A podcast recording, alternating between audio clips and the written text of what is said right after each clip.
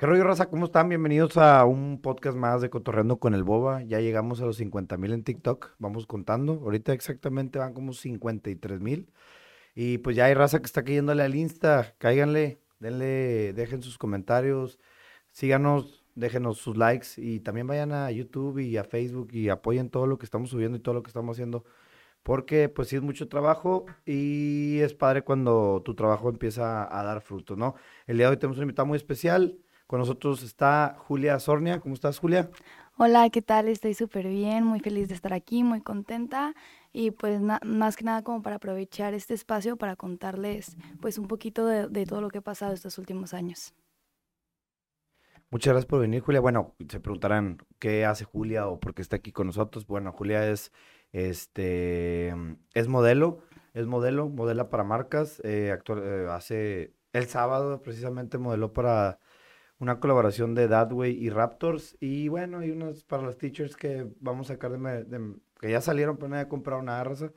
Pero vamos a sacar las fotillos para que vean que, para que ya salieron y se, se, claven a la página y se manden pedir la suya, ¿no? Merch de Coto con el Boba. Ahí la modeló, pues la modelé yo, la modeló Julia y una amiga suya, Marisol.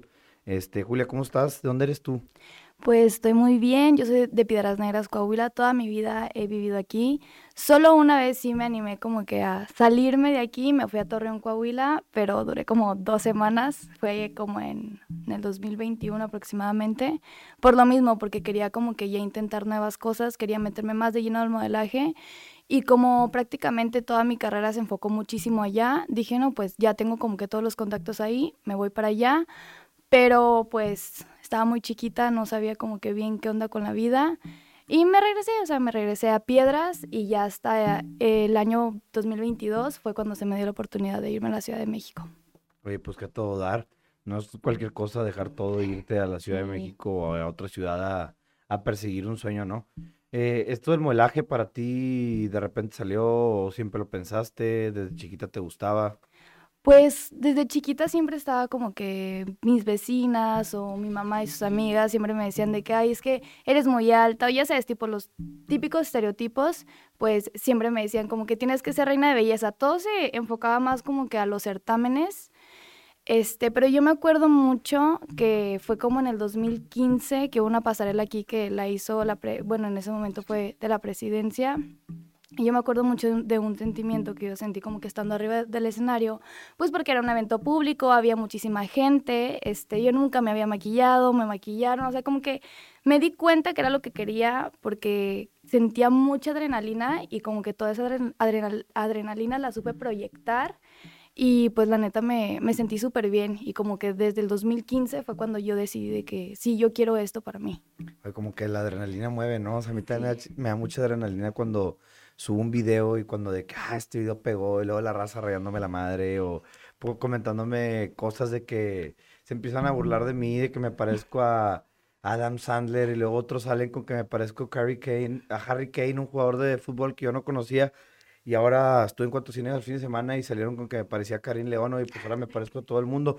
Pero pues sí, como que te da ese, ese, como que hacer las cosas como por la adrenalina de qué va a pasar, voy a ganar, no voy a ganar. ¿Cómo está eso de los certámenes de belleza? He visto que pues en la ciudad hay varios que Miss Universe y que Tini, no sé qué rollo, la verdad nunca he sido pues tan fan o, nunca he seguido eso de cerca como para poder entender.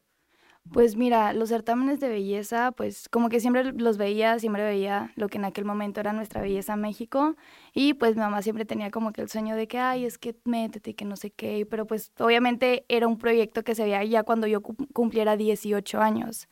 Pero yo me acuerdo mucho que yo estaba en prepa, estaba en el año yo creo que 2017, si mal no recuerdo, era principios del 2017 y sale una nueva, este, pues no nuevo certamen, pero apenas en ese momento estaba empezando como que a hacerse un poquito más famoso y yo estaba así de que con mis amigas en la prepa y que no sé qué y pues ahí de que yo creo que yo no tenía nada de relación con el mundo de, del modelaje o con los certámenes, si acaso nada más esa vez de la pasarela, pero pues ya nunca se me volvió a dar la oportunidad hasta que estábamos ya mis amigas y yo y me dicen de que, ay, inscríbete, inscríbete porque el casting era por línea.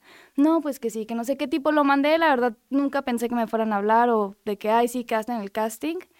Y pues sí, o sea, haz de cuenta que ya lo mando, lo ignoro y como a los días me habla, me hablan de que los que estaban haciendo el certamen, de que oye no, pues el casting va a ser tal día, era un sábado.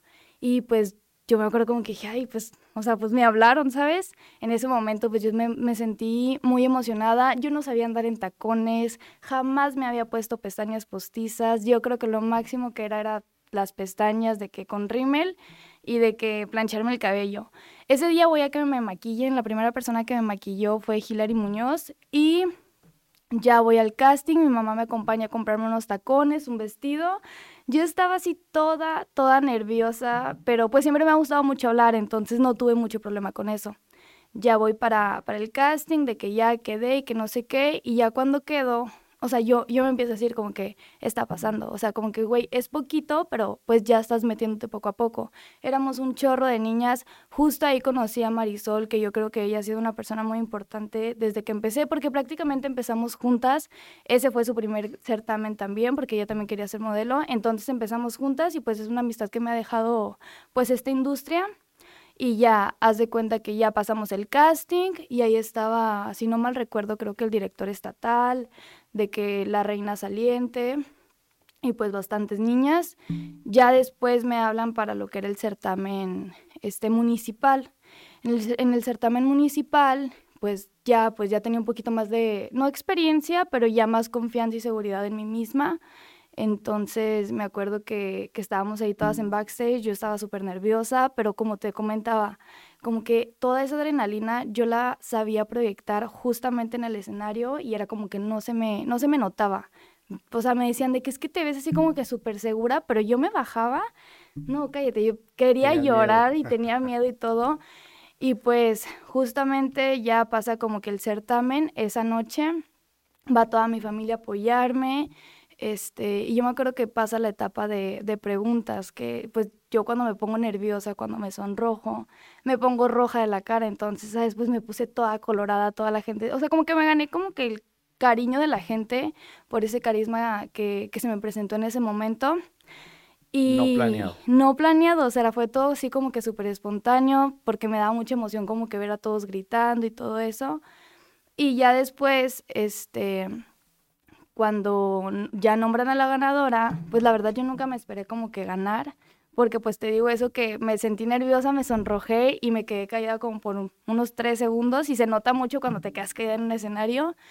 Este, pero sí, haz de cuenta que ya estábamos, yo estaba agarrado, agarrada de la mano con otra chica y justamente ya pues dicen que gané yo y yo no me la podía creer. Yo así ya, ya estaba así como que ya, o sea, ya estoy como que poco a poquito voy logrando esto, me voy envolviendo más. Y fíjate, estaba tan nerviosa que ya cuando me coronan, se suben todas mis amigas y charla y charla, me caí. O sea, no sabía andar en tacones y me caí, sí.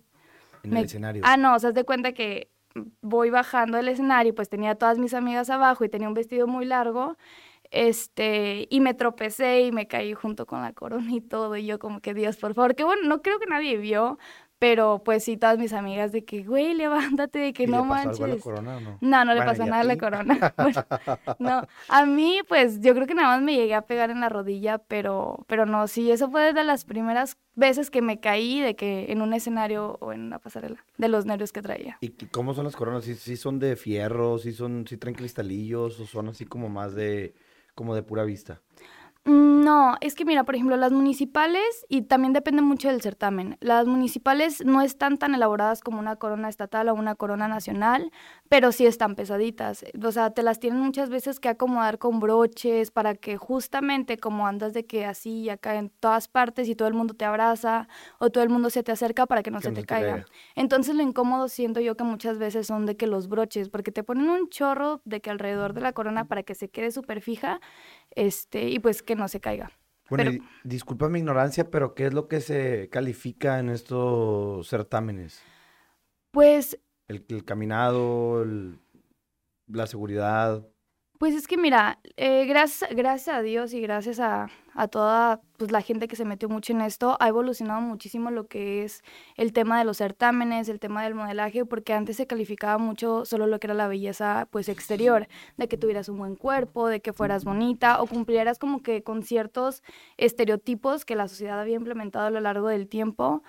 Pero en ese entonces fue justamente cuando se empezó a cambiar que ellos decían, es que yo quiero una niña bonita, pero también quiero una niña que sepa, una niña integral, una niña, este, pues que pueda aportar más que belleza física. Así que yo creo que se calificaría mucho el cómo te desarrollas frente a una cámara, el proyecto, un proyecto social que siempre te encargan, que sí lo lleves a cabo, que sí se lleve así como que al pie de la letra y pues más que nada como que lo que es este pues la caminada siempre y cuando una buena pasarela cómo te comportes lo que lleves estudiado o sea lo que te hace como que bella por dentro también que es ajá que no seas como que una persona que se cree más que los demás una persona sangrona porque realmente he llegado a trabajar con chavas así y muchos maquistas me han dicho de que tú no te hagas así. Cuando iba empezando me decían de que no te hagas así porque realmente a nadie le gusta trabajar con ese tipo de personas. Porque sí son muy de que, pues sí, o sea, muy ¿cómo te podría decir? Muy divas que llegan a un punto en el que te llegan a hacer sentir menos o incluso se llegan a quitar maquillaje de, la persona que la está maquillando y pues es una falta del respeto al fin y al cabo. Digo, y es jales, jale, ¿no? O sea, como que hay que ser profesionales. Por ejemplo, yo que, que ahora estoy como del lado de, de contratar, no, de contratar modelos, no sé cómo se le diga. ¿Está? Sí, sí, sí. Sí, contratar. Bueno, me ha tocado como que de repente al menos aquí en Piedras y en Monterrey todo era más profesional y más, menos así como dices tú, sin tanto ego, no sé, a lo mejor porque entienden que es una industria y, que así funcionan las cosas. Pero aquí de repente le he hablado a dos, tres modelos que, digo, ellos dicen que son modelos, no sé realmente si, si sepan modelar y como que se empiezan a, a como que a enaltecer o algo así, no sé cómo decirlo. En cambio, pues trabajando contigo y con Marisol fue como que todo súper profesional, fue sí, sobre, vamos a hacer cuánto y, y ya, ¿no? Fue, fue, trabajamos y se acabó. Y la verdad, nadie quiere estar trabajando con personas con las que tienes que estar lidiando con el ego, porque si de por sí estar tratando con el fotógrafo, estar tratando con el set, estar tratando con la luz, estar tratando que las playeras eh, van a llegar o no van a llegar, que si te las van a maquilar o no te las van a maquilar, y luego todavía tener que tratar con modelos, ¿no? O sea, Está, muy canijo, o sea, todo es como una industria, todo es para sacar un producto final y que haya este tipo de fricciones, pues no va, ¿verdad? Este, aquí iba con esto, ¿de qué estamos hablando? Estábamos hablando de que justamente era lo que te decía que me comentaban mucho al principio, como que me, me, encaminaban como por irme de lado, ser una persona más profesional a la hora de trabajar. Claramente en los certámenes de belleza siempre va a haber momentos como para cotorrear o como para hacer bromas así de que, pues no sé, o sea, así sobre tu, el egocentrismo, cositas así, porque siempre lo hay, pero siempre y cuando no caiga eso en tu forma de ser.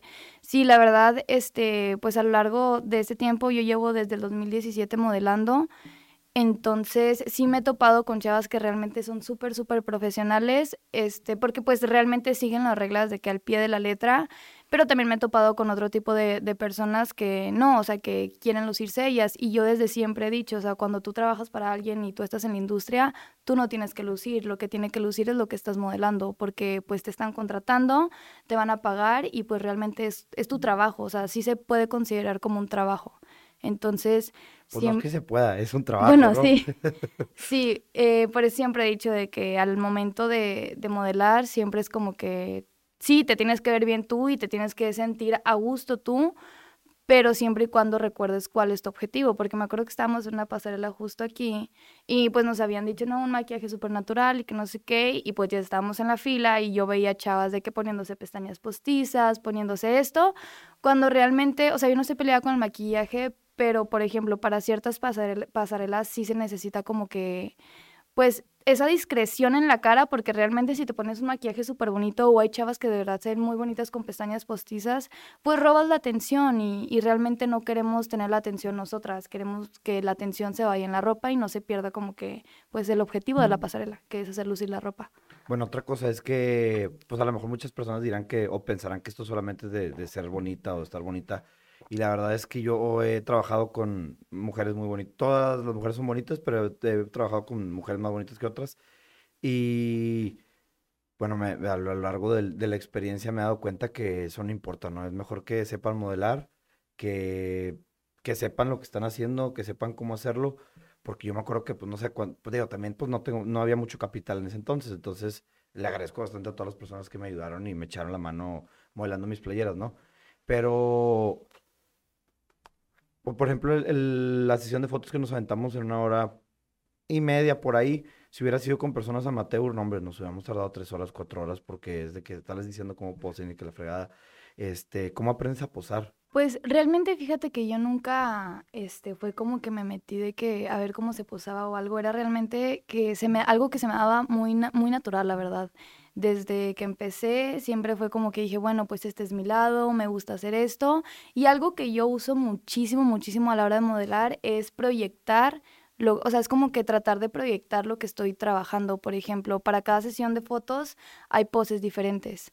Entonces, pues aprendí a posar con lo que es la experiencia, este, con los trabajos que iba teniendo poco a poco, trabajar con gente que sabe más que yo, este, también de que en Google buscaba de que, pues, poses y así, pero así como que yo dijera, no, pues voy a hacer esto, voy a meterme a un curso, yo creo que jamás, si acaso sí me metí a un curso de pasarela, pero porque es así, es así es necesario como que... Saber caminar. Sí, sí es muy necesario saber caminar, como que alguien sí te diga, como que tomar tus cursitos o ver muchos videos de cómo, cómo se hacen las pasarelas, porque hay muchos tipos de pasarelas.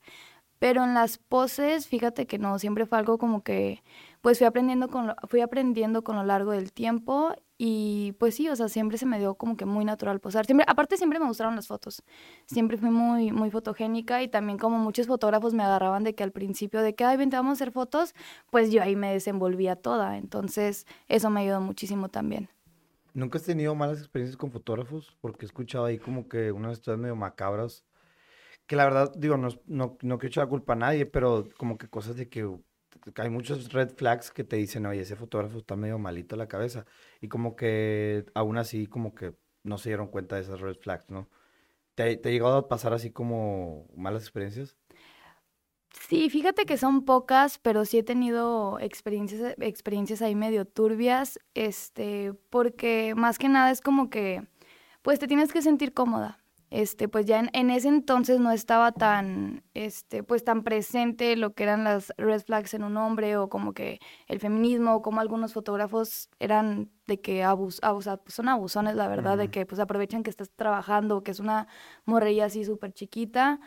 Y sí me pasaba que a veces me llegaban a hacer sentir incómoda porque yo tenía 17 años, estaba 16, 17 años, y era como que me decían, vas a posar en un body, te vas a poner así, y yo era como que, no me siento a gusto y la verdad esas fotos salieron mal porque pues era un hombre mucho mayor que yo, yo así súper chiquita, literalmente con un body, todas las piernas se me veían.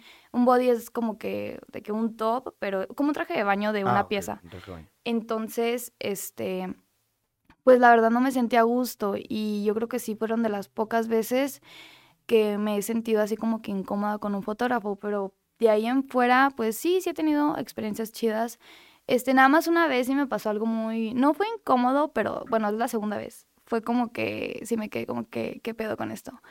Este, sí, como que era un... Está chistosa historia, ¿no? Te estás riendo es que era como un desnudo, o sea, yo soy, yo siempre he dicho que pues mi trabajo es mi trabajo y yo veo el cuerpo como arte porque cada cuerpo es diferente y te puede expresar muchísimas cosas, entonces yo nunca he tenido problemas con hacer ese tipo de trabajos y me acuerdo que estábamos haciendo ese trabajo y pues ya todo fluyó súper bien, pero me acuerdo que me hacen un comentario de que pues es que es tu trabajo y si te sientes incómoda ni modo porque así es esta cosa.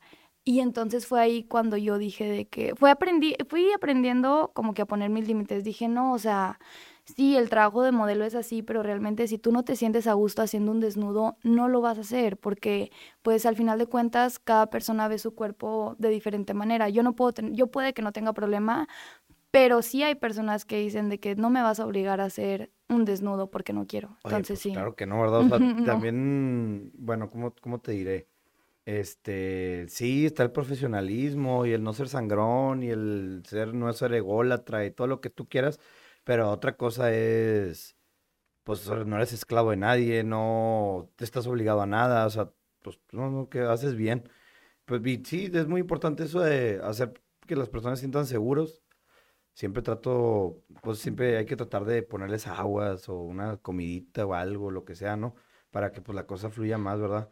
Este, ¿cómo, ¿cómo, te vas a vivir a Ciudad de México? ¿Te vas con algún contrato? ¿Te vas nomás hacia la, a la Brava? ¿O cómo, está ese rollo? Pues mira, para irme a Ciudad de México sí fue una decisión bien, bien difícil. Bueno, iniciamos primero con Torreón. ¿Qué pasó en Ah, Torreón? bueno, justo voy a contar esa historia, el por qué fue tan difícil irme a la Ciudad de México.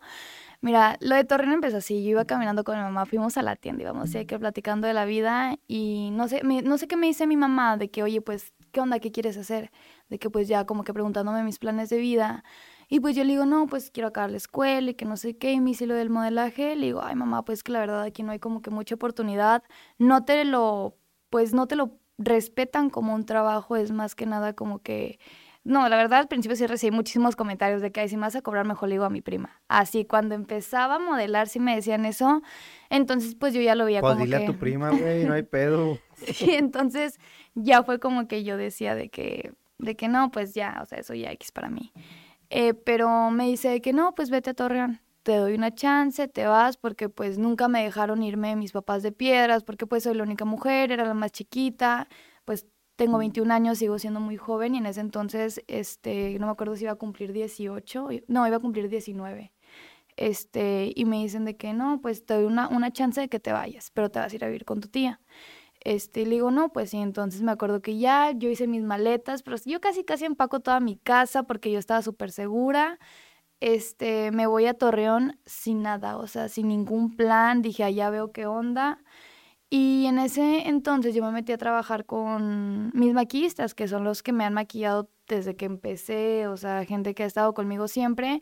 Y pues ellos conocen contactos, me dijeron, no, pues te apoyamos y que no sé qué. Eh, se llaman Jesús y José, ellos fueron los que me saludo a apoyaron. Jesús Un José. Ahí en Torreón. Entonces, pues ya ellos me apoyan un buen y yo mando un mensaje a una agencia de Monterrey donde estaba una compañera, pues igual de la industria. No, que sí, y te lo pintaron, me lo- bueno, a mí me lo pintaron súper bonito, de que no nos vamos a ir a Guadalajara, a la Ciudad de México, pues casi, casi a cualquier parte. Y pues yo súper emocionada, ¿no? Sí, como que pues te sales y ves que de volada empiezas a ver todo eso. Y primera red flag, me cobraron, si no me acuerdo, como cuatro mil y pico Para entrar. para entrar. Ah. O sea, ahí sí fue como que dije, no, pues yo quiero, pues lo voy a hacer. Yo me fui a Saltillo, de Torreón a Saltillo me voy, este, con un tío mío que también vive en Saltillo, me voy con mis tíos a Saltillo y al día siguiente yo me iba a Monterrey. Pero en el lapso que estaba en Saltillo, este, pues, o sea, yo ya había pagado y casualmente ya no me contestaron. Simplemente fue así como que Uy, hijos. como que no, pues si hace esto, va- me dieron la ubicación, me dieron como que todo, va a hacer esto, esto, lo hice, les pagué, ya no me contestaron. Este, gracias a Dios, tengo amigos en Monterrey que me recibieron ese día, si no, yo no sé qué hubiera hecho. Este, pues ya, yo llego a Monterrey sin ningún mensaje, no me habían dicho nada, pero dije, ya estoy aquí, me voy a lanzar. Y era algo muy importante para mí, porque pues era mi sueño, yo nunca había viajado sola, o sea, totalmente sola, andaba sola de que por Monterrey, por Saltillo, en camión, en rides, así de que pues ya rifándomela yo sola, la verdad. Y en ese entonces, pues ya llegó, me acuerdo que llegué a un restaurante y me pedí una hamburguesa y comí a que se diera la hora de, de, la, de las fotos Antes de la tragedia. antes de la tragedia. Entonces yo no estaba maquillada ni nada y yo le pregunto a la chava, porque pues tenía varios mensajes que no me contestaba y le pregunté de que, oye, ¿me maquillo aquí o me van a maquillar allá? Me dice, no, maquíllate tú. Todavía me dice eso de que maquíllate tú. Entonces me meto a un baño con el maquillaje que tenía que era muy poco, me maquillo. Hijos de la Un, sí, un maquillaje súper, súper natural. Y ya pasa el tiempo, no me contesta. Le digo, oye, ¿qué onda? Ya como las fotos eran a las 5 o 6 de la tarde, no recuerdo. Ya después de esa hora me dicen, oye, ¿qué crees? Al fotógrafo le dio COVID y, Ay, sí. y no, o sea, no podemos hacer las fotos. Y yo de, güey, estás en Monterrey. Hay o sea, había muchas formas de poder hacer las cosas, más nunca, nunca pues vi ese interés. Entonces cuando me dicen eso, yo nada más dije, ya me quiero ir a Piedras. O sea, ya me quiero ir a Piedras, ya no quiero estar aquí. Yo le hablo a Angus, le digo de que, oye, güey, me pasó esto y que esto ¿Quién y es que lo... Angus? Bueno, Angus fue mi amigo el que me recibió en Monterrey. Ok. Este, le digo, güey, Un pues saludo al buen ángulo. Alguien me rescató de aquella tragedia. Me dice, no, pues vente acá y de que acabemos qué onda. Total, ya me voy para allá. Este, me contest... El sábado en la mañana me acuerdo que, que me contestaron y pues me vuelven a decir eso de que no, una disculpa, la reagendamos y que no sé qué. Porque yo todavía me iba a esperar al sábado, pero dije, no, ya, o sea, yo ya estaba como que muy triste, muy así como que ya no, ya no quiero nada con la vida. Entonces yo me regreso a Saltillo, este, me acuerdo que lloré todo ese día, toda la tarde, porque pues me sentía así súper estafada. es fecha que nunca me han mandado mensaje y no me han regresado el dinero. Ese año, eso pasó como en abril, me hablaron como en julio. Ay, oye, vente, vamos a hacer las fotos. Dije, no, güey, o sea, yo ya no, ya no regreso, yo ya no quería nada con la industria, ya no quería absolutamente nada con nada. Dije, eso ya quedó muy aparte, me voy a enfocar en mí, en la escuela.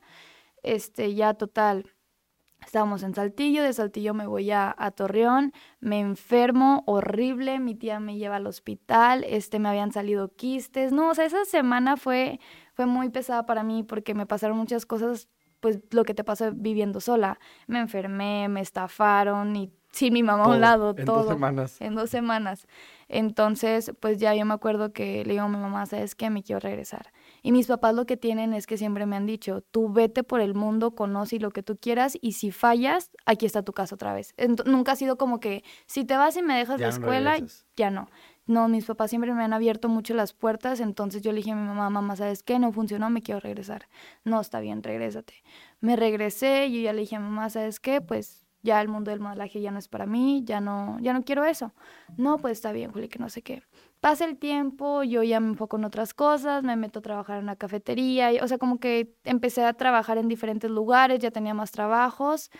Este, y entonces pasa que en febrero del año pasado, marzo, y aquí, bueno, Marisol y yo siempre habíamos estado como que en contacto por el Mercedes-Benz, es tipo la Semana de la Moda ahí en México, y siempre la veía que ella se iba y yo decía como que, ay, yo quiero, yo quiero, pero después de la estafa ya fue como que dije, no. Pero en marzo, febrero, marzo del año pasado, me acuerdo que Marisol andaba allá. Y le digo, de que, güey, ¿qué onda? ¿De que, qué ando haciendo allá? Me dice, no, hombre, no, es que vine, voy a, voy a castear, de que para la agencia donde ella está ahorita, este, y pues quiero estar de que en el Mercedes, vente. Y le dije, es que no tengo agencia. No, de que, de que métete a esta agencia, diles que te hagan tus fotos y que no sé qué. Y ahí es donde empieza todo. Yo le hablo a Carlos, que, era, que es el representante de la agencia de aquí de Piedras, y le digo, oye, pues esto y que el otro. Me dice, no, sí, voy a estar en Piedras tales días, hacemos las fotos. Las fotos las hicimos hasta abril porque ya no alcancé a meterme para el casting. Ya no me, ya no me alcancé a meter al Mercedes este, y me dice de que, no, pues ya hacemos las fotos en abril, súper bien, fotos pues muy sencillas, la verdad, porque nada más eran como de que, pues te muestro esto, es lo que tengo. Entonces me acuerdo que Carlos, pues él ya estaba viviendo en la Ciudad de México y yo estaba en la escuela, yo me acuerdo que estaba en la escuela. ¿Qué estabas estudiando? Eh, estaba estudiando ciencias químicas. Ok. Entonces yo me meto, yo estaba ahí en la escuela, estaba en mi banca, así, comiendo unos fritos, y de repente, o sea, porque realmente fue como que, ay, pues no, no creo que pase. O sea, no, yo estaba así en la escuela y me acuerdo que me mandan un mensaje, me dice, oye, ¿qué crees? Y le digo, ¿qué? Me dice que pues que le mandé tus fotos de que al fundador de la agencia, que no sé qué, le encantaron, y yo le dije, o sea, güey, no te creo. No, que sí, que le encantaron, que quiere trabajar contigo y que si te quieres ir a vivir a la Ciudad de México en agosto para que empieces a trabajar allá.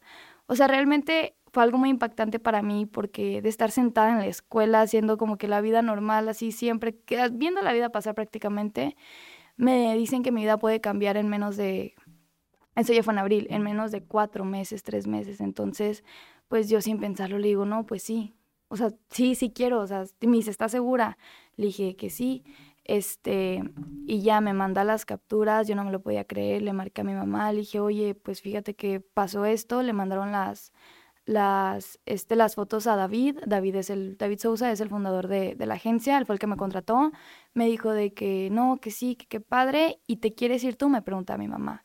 Y en ese momento pasa toda mi vida por delante, todo, así, o sea, fue muy importante para mí, pasa toda mi vida por delante, todo lo que podía perder, lo que podía ganar, a lo que le estaba tirando, lo que ya me había pasado. Y le digo, sí, mamá, sí quiero. Me dice, está bien, pues vamos a juntar para que te vayas.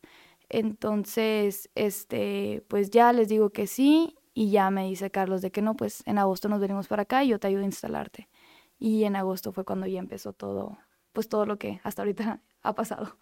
Oye, pues qué padre. La neta, esto no lo voy a sacar. Carlos, esto no. No, Carlos. Lalo se llama el editor. Esto que voy a decir no lo saques en clip. Nada más lo sacas para la raza que nos está escuchando en Spotify y en YouTube.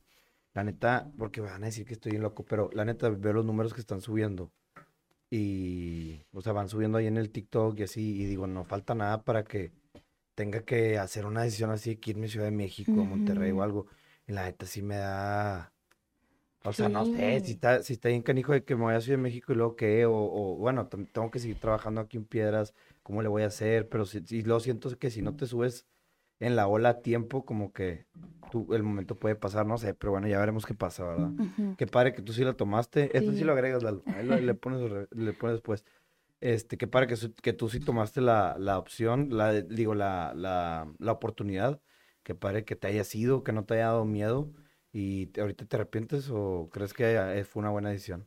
Yo creo que ha sido de las mejores decisiones que he tomado a lo largo de, mi vida, porque sí, o sea, haz de cuenta que eso pasó en abril, casi los últimos de abril, mayo, junio, julio y ya pues, bueno, pues ya prácticamente hasta julio, yo lo tenía como que todo pensado, pues porque yo tengo a mi novio, yo tenía toda mi vida aquí, mi familia, ya había pasado una mala experiencia viviendo fuera este, sí era... No, no, es fácil. No, no era fácil. Y menos como que en una ciudad tan grande. Y de que siendo de provincia, una, ciudad de 120 mil habitantes, ahí en Canijo. Sí, luego yo jamás aprender como que andar en transporte público, no saber moverme, o sea, realmente irme para allá sí fue como que una prueba de que, de que, o sea, sí, o sea, sí se puede, ¿sabes?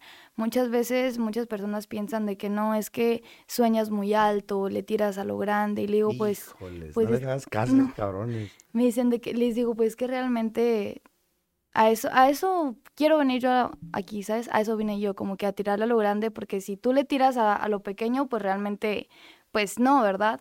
Este, pero sí, yo cuando llego allá, me acuerdo, no, yo para irme de aquí yo batallé muchísimo porque yo lloraba, o sea, yo ya estaba llorando, me acuerdo que fue un, creo que fue un sábado el día que me fui, me despedí de mi mamá, me despedí de mi papá, de mis hermanos, este, de mis amigas, me empecé a despedir de todas las personas que, que pues son importantes para mí. Y me acuerdo que... sí, sí. Llegué a Monterrey este, y duré como 10, unas, duré mucho en el aeropuerto, la verdad, duré varias horas en el aeropuerto. Y ya me acuerdo cuando, yo no, ah, algo muy importante, yo nunca había ido a la Ciudad de México. Nunca. Me fui a ciegas, ya, si acaso fui una vez a la Basílica cuando tenía como seis años, pero entonces también era como que me voy a ciegas. Me fui con el dinero contado, me fui de que pa' ciegas, este, no me llevé tampoco mucha ropa porque la, cuando me fui a Torreón me llevé casi toda mi casa. ¿Te diste cuenta que podía fallar todo en dos semanas? Sí, entonces yo me llevo súper poquita ropa, este, y ya empiezo a buscar departamento. y ya tenía como que unos a la vista eh, pero pues no, como que esos no me convencían porque mi agencia en la página salía que estaba en la Roma Norte y mi agencia estaba, está, pues ahorita está en Polanco. Entonces yo me acuerdo que dije, ay no, pues mira, me queda súper cerquita este depa de, de mi agencia, que no sé qué. Este, y para ese entonces pues ya me habían contratado. Y me dicen, no, es que la agencia está en Polanco. Y yo de, uh.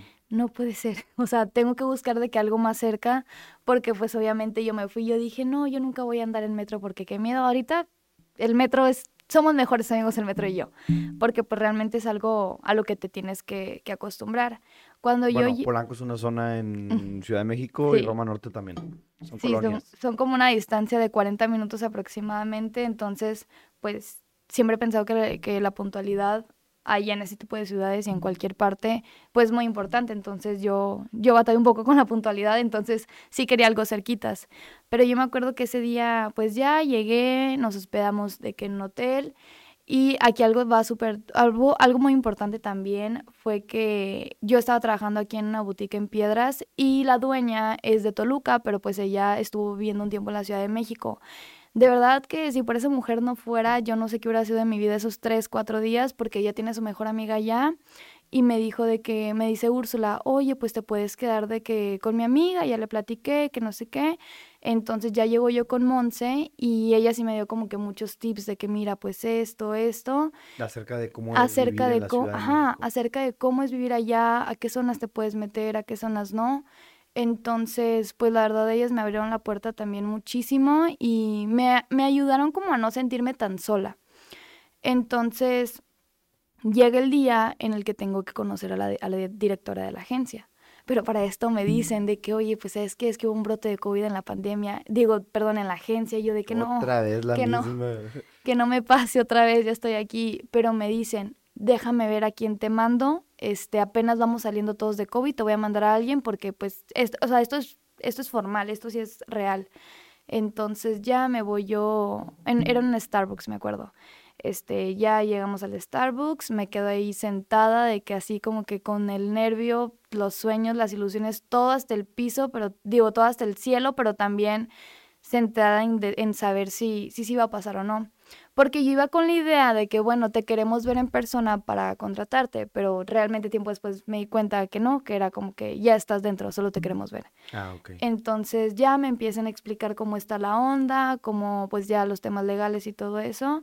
Y cuando me dicen, no, pues bienvenida. Y yo así de, ¿Cómo, ¿Cómo, que bienvenida? ¿Cómo que está pasando? Yo me salgo de ahí con, de ese, de ese café con un chorro de metas, con un chorro de sueños, con un chorro de ganas de poder comerme al mundo, pero es muy importante saber controlarlos, porque luego tienes la euforia hasta, hasta el mil y ya no sabes ni qué onda.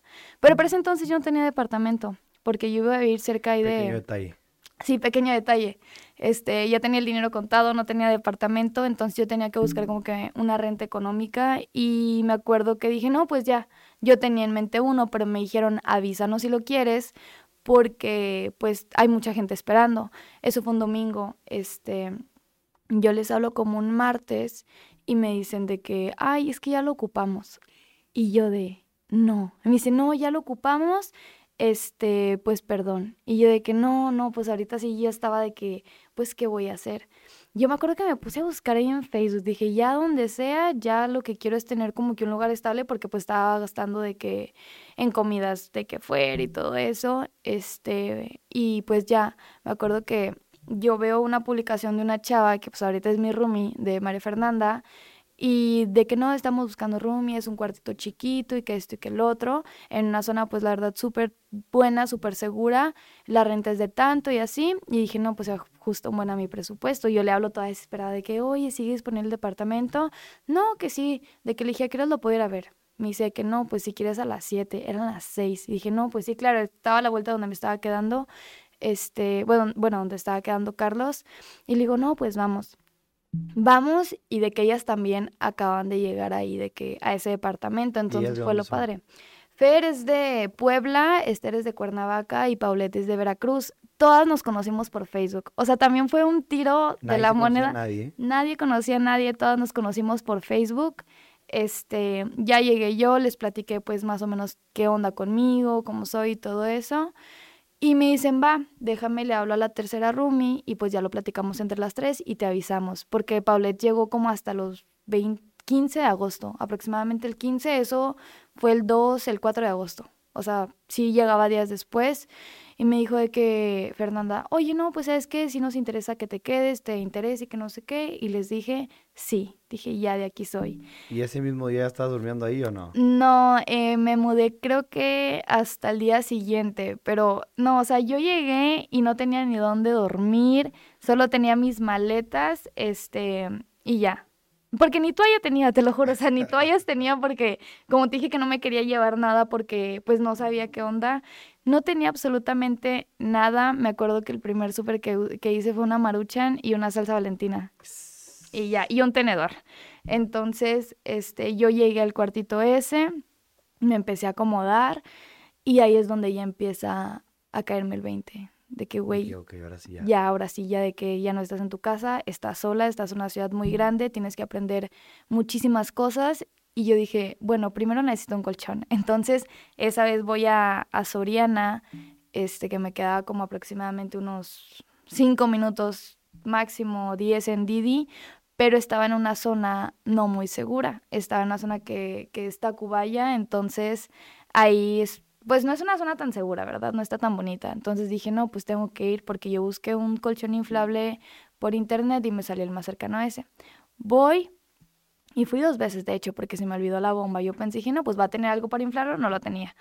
Duré como dos horas intentando inflar ese colchón, este, y ahí dormí, no me acuerdo cuánto tiempo dormí en ese colchón inflable, hasta que ya por fin me pude comprar mi cama. Este, y me acuerdo que Carlos me dijo, no, de que toma esta sábana. Y Esther me dijo, no, yo te presto este colchón. Y de que Fernanda me dijo, bueno, yo te presto este de que para tu baño y así. Y luego Paulette llegó de que, ¿por qué te secas con esa toalla? Le dije, güey, es que no sé dónde comprar. Dijo, no, yo te presto una. O sea, la verdad siento que también lo que me ayudó mucho fue que me topé con personas que me hicieron sentir, sí, que me apoyaron muchísimo. Este, Sí, me apoyaron muchísimo y pues era un cuarto súper, súper chiquito. Entonces sí, eso fue lo que, lo que me ayudó mucho a acoplarme, que las personas que me, que me había topado, todas me abrieron las puertas. Oye, no te había querido interrumpir, pero anoté varias cosas. Por ejemplo, lo de la estafa, que bueno, uh, estamos hablando de que te habían estafado.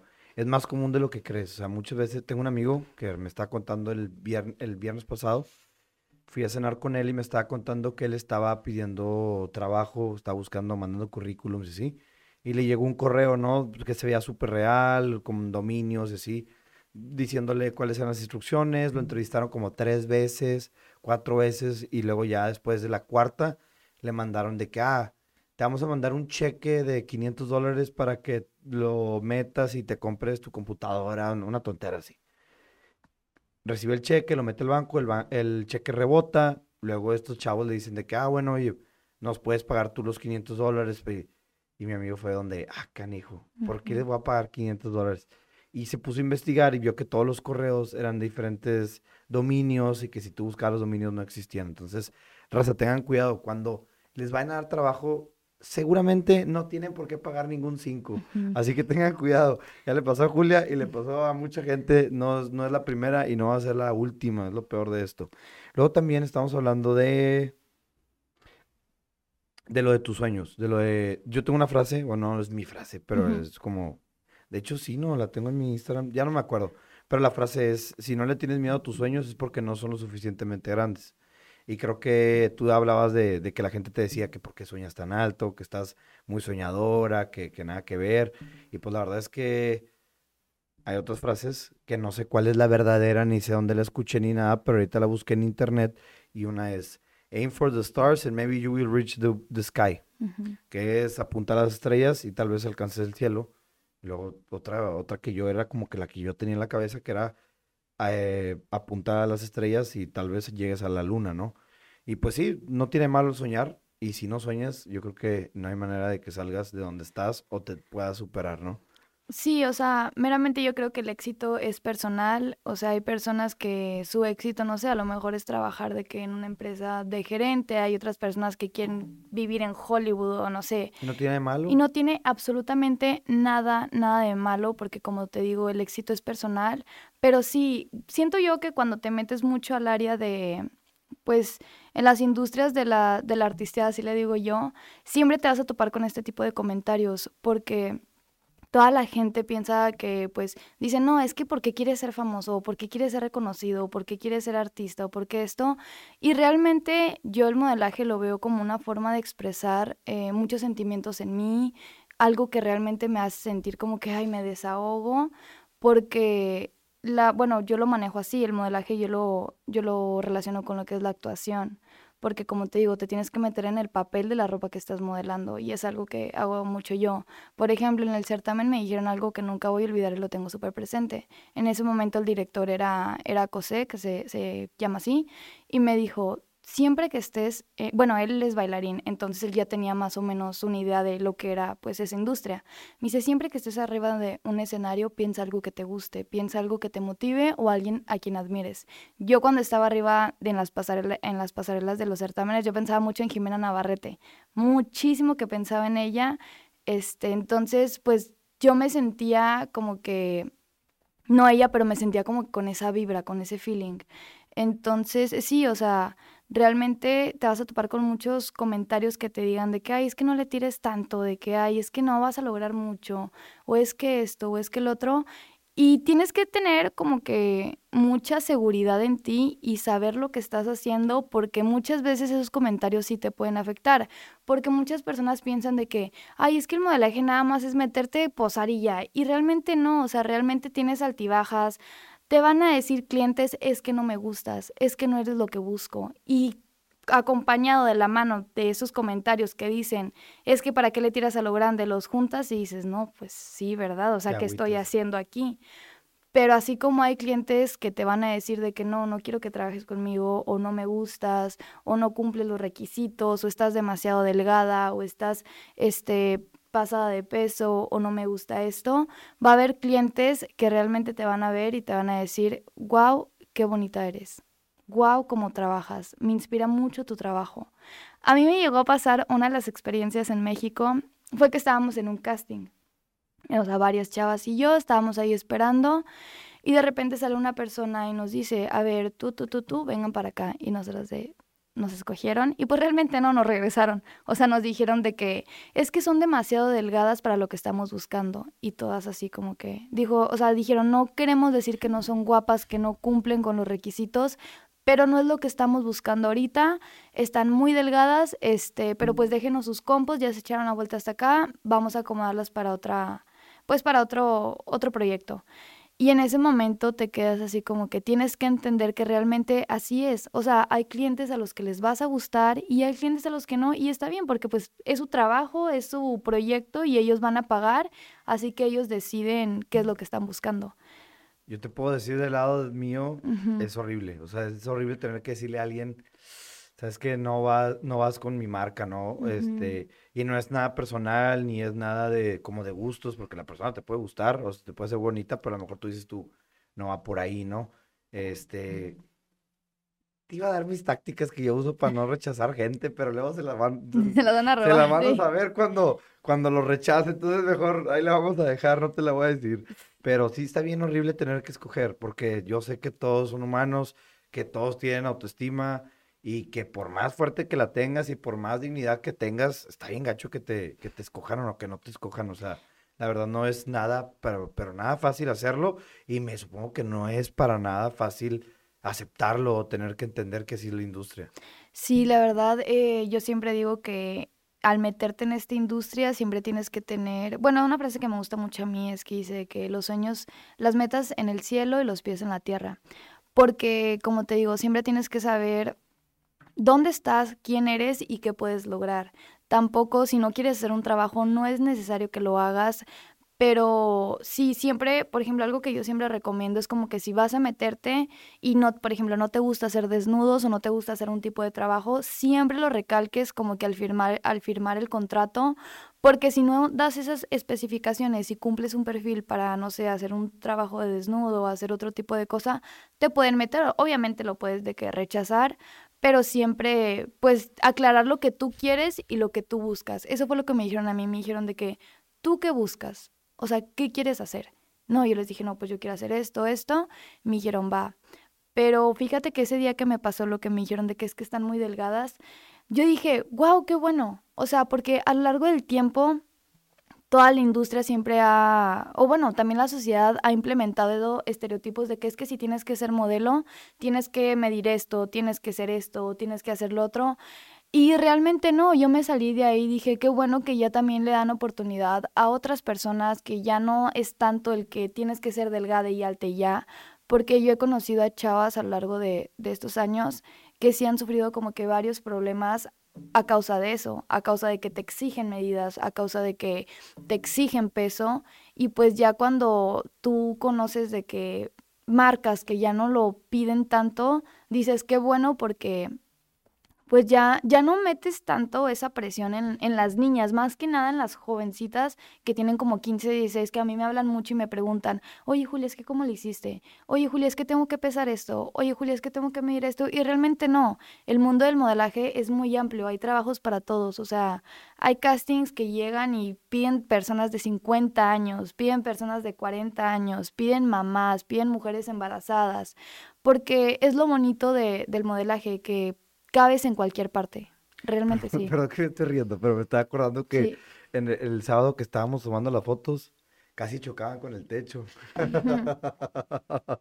Sí. Eso me dio risa, casi chocaban con el techo, por eso me está, ahorita que decía de que no, que no tienen que ser altas, y dije, ay, pues, si el techo es muy bajito, sí sirve que estén chaparros, ¿verdad? Porque Sí. estaban, pues, bueno, había como dos techos, ¿no? Como que el- lo que estaba pegado a la pared y luego había otro techo así como más, más, con más altura y casi se andaban pegando en el otro techo.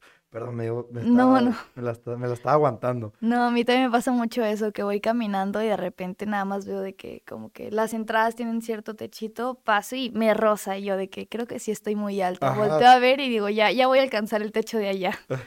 Pero sí me pasa muchísimo también con los pantalones. De hecho, ese día le estaba diciendo a Marisol de que va, te cambio los jeans. Y me dice que, güey, me quedan súper cortitos los tuyos. Le digo, güey, es que yo también batallo mucho porque todos, o sea, todos me quedan de que al tobillo o me quedan muy chiquitos. Pero sí, la verdad, fíjate que algo que me ayudó muchísimo fue, hablando de la altura, fue que en primaria yo sufría demasiado bullying, demasiado alta? por ser alta y por ser delgada. Entonces, yo siempre estaba de que con mi joroba o de que usaba ropa holgada porque yo no quería que vieran que yo era alta y delgada. Entonces, yo a veces me pongo a pensar de que digo, fíjate que o sea, yo en primaria lloraba y ahorita sí quiero ser más alta porque allá en México estoy súper más. chiquita. Sí, porque Digo, no tiene nada de malo, ¿verdad? No, No, sonó feo pero- como lo dije, pero no, no, no, pero, pero sí, porque pues allá en México me topo, o sea, en los castings a veces soy la más, más chiquita porque pues sí hay mujeres muy altas. Este, y, y sí, yo me acuerdo que me hacían mucho bullying por eso y en secundaria también era de que, ay Julia, es que ni siquiera tienes de dónde agarrar. O sea, comentarios Oye, y así. era sin, era sin tacones. Y sin Ah, tacones. la madre, ¿no? Con tacones sí te dabas en el, en el, en el techo. Ah, la Sí, no me entonces- acuerdo de eso. Sufrí un buen de, sufrí pues mucho bullying acerca de ese tipo de comentarios.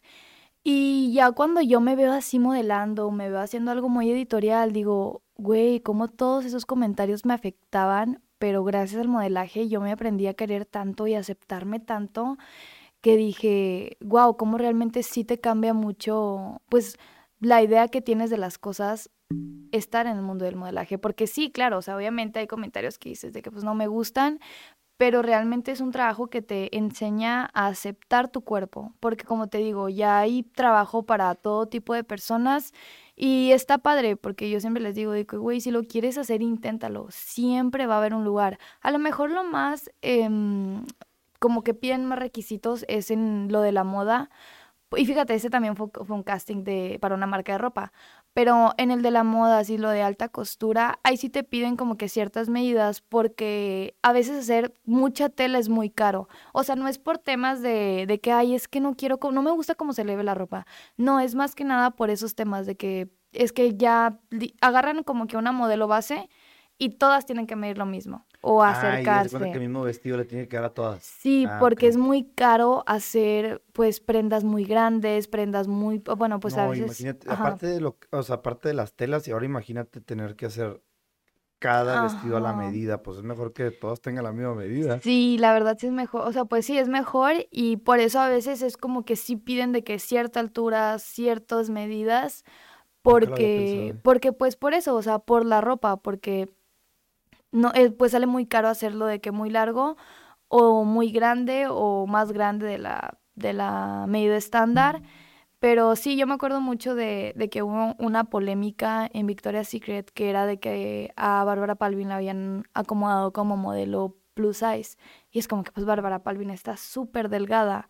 Pero realmente eso no tiene como que mucho que ver porque mucha gente dice, ay, es que está súper flaquita, pero mide, eres súper XS. Y claro que no, o de que estás de que, no sé, con sobrepeso y eres tantas medidas.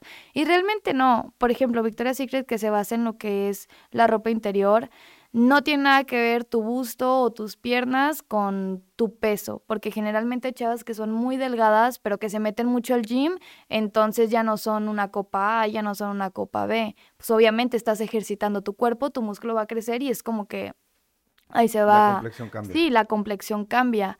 Este, yo tengo amigas que están súper, o sea, de que te lo juro, tienen de que mi cintura, de que así súper delgaditas, pero pues están caderonas y ellas sí son talla como M o L y eso no tiene nada que ver con, con, Con la grasilla. ajá, con la grasilla extra de la panza. Yo me estoy enfocando más en la panza porque mucha gente piensa que plus size es panza o de que brazos así de que gorditos en la cuestión de, de la ropa interior. Este, pero no, realmente no, es más que nada que si estás caderona y pues obviamente Bárbara Palvin tiene un cuerpo súper bonito, un cuerpo medio voluptuoso, este, entonces por eso la habían acomodado como modelo plus size. Bueno, hablando otro tema que hemos hablado y que anoté, era lo de que te explicaron qué zonas sí y qué zonas no, y qué zonas estaban peligrosas y todo ese rollo, ¿no? Y me acuerdo, esto me recuerda una historia de unos chavos allá, pues todos los lugares tienen sus zonas, ¿no? Creo que nomás en Piedras puedes estar por todo Piedras y en ningún lado te va a pasar nada.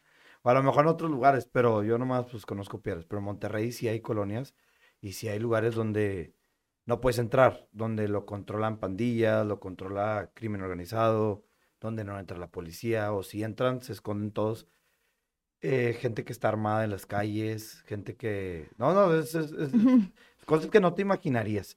Pero hay, hay varios documentales hablando de, esto. Hay una colonia que se llama La Risca, este, y pues está muy peligroso por ahí. Y, y creo yo, no estoy muy bien, no me sé muy bien el chisme, pero cuenta la leyenda o cuentan las voces que unos chavos así que no conocían muy bien la ciudad, o no sé si, si, si la conocían, se apendejaron. Una disculpa por la palabra. Ellos venían del estadio de Rayados, o el de los Tigres, un estadio. Y iban a San Pedro, que San Pedro es un lugar ahí, es un, es un municipio de, la zona urbana de Monterrey. Y el GPS los mandó por esa colonia. Claro que yo en mi sano juicio jamás pasaría por esa colonia porque yo sé de qué estamos hablando y mucha gente también lo sabe, es como cultura general. O sea, vives en Monterrey, debes de saber dónde sí, dónde no. Pero estas personas no sabían. Se meten a la colonia, en una suburban del año, mm. y los balacean. No. O sea, pero balaseados. Balaseados, no sé cómo alcanzaron a escapar. Eh, llegan a San Pedro y en Lázaro Cárdenas se les, se les descompone el carro y ya no avanzan. Y si traían heridas, y si les, si les, creo que a alguien le dieron en la oreja y otra persona le dieron sí, sí hubo consecuencias físicas. Este, y yo me acuerdo muy bien que pasé por la madrugada y dije, ah, canijo, una, una, una suburban toda balaseada ahí en la avenida. Y yo no, nunca supe por qué, ¿no? Y ya después me enteré que había pasado todo esto. Entonces, eso que te dijeron de que era muy importante, es muy importante saber qué son así, qué zonas no, eh, me, me acordé de eso y lo quería contar, ¿no? Este, pero sí, ¿qué zonas te ha tocado visitar en Ciudad de México que, que, que te han dado miedo? Uy, este, pues sí, cuando llegaron me dijeron de que no, pues no, no te metas tú sola a estos lugares o eso, pero fíjate que yo creo que las que más me han dado miedo estando yo sola, no las he pisado y no me, no me he adentrado tanto, pero simplemente con estar en el metro, en esa zona sí me da mucho miedo. Por ejemplo, este, lo que es la línea 3, eh, lo que es la línea verde del metro, yo pues transbordo mucho, bueno, me meto mucho en esa zona y sí a veces me da miedo como por ejemplo meterme a la raza, bueno, a un metro que se llama La Raza, que conecta con la línea amarilla, porque esa zona es de las más peligrosas, ya están muy, muy, muy en el norte y pues ya absolutamente todo, todo cambia, hay demasiada gente este, hay gente de todo tipo, huele a marihuana, o sea, te encuentras absolutamente de todo. Y yo creo que han sido esas y en el centro. En el centro de la ciudad cuando me voy, o sea, de que voy al Zócalo así, sí me da miedillo andar ahí de que, de que así, porque pues ahí ya no hay tanta seguridad. Puede que haya mucha porque es turismo, pero ahí sí te tienes que andar con muchísimo cuidado. Yo, por ejemplo, siempre que voy, es una recomendación que me dio mucha tristeza que me dieran, pero me dijeron, vete en pants, vete en sudadera y lo que menos se te pueda notar del cuerpo. ¿Por qué? Porque pues ahí realmente está como que hay de todo. De hecho, iba yo caminando con una amiga, eh, mi amiga es argentina, pues entonces ella se veía muy extranjera y, y, pues yo me veía yo, ¿verdad? Pues estaba muy, estoy muy alta.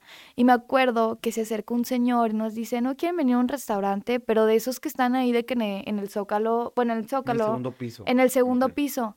Entonces... Bueno, que es, eso bueno, es bueno aclararlo. Hay, hay vendedores o hay hostes que están en, el, en, la calle invitándote a pasar a restaurantes que están como, como más mm, escondidos, que no son tan populares, sí, ok. Entonces, hace cuenta que ella y yo, ella y yo íbamos caminando y súper insistente de que me... Y sí son insistentes y puede que no haya nada de malo, pero vénganse chavas, métanse aquí. Pero literalmente la entrada era de que hacia arriba una escalera así todo oscuro. La vi y me vio, le dije, güey, vamos, vámonos al McDonald's que está aquí en la esquina porque teníamos hambre. Y sí, y por ejemplo, también en una parte donde cambia, bueno, es que se cuenta que las colonias allá literalmente las divide de que una callecita. Ah, yo estaba trabajando en la y literalmente cruzabas la calle y estabas en que es una zona que está un poco peligrosa. Yo me acuerdo que yo tenía que ir a retirar dinero del banco, entonces yo voy caminando y eran como las 6 de la tarde.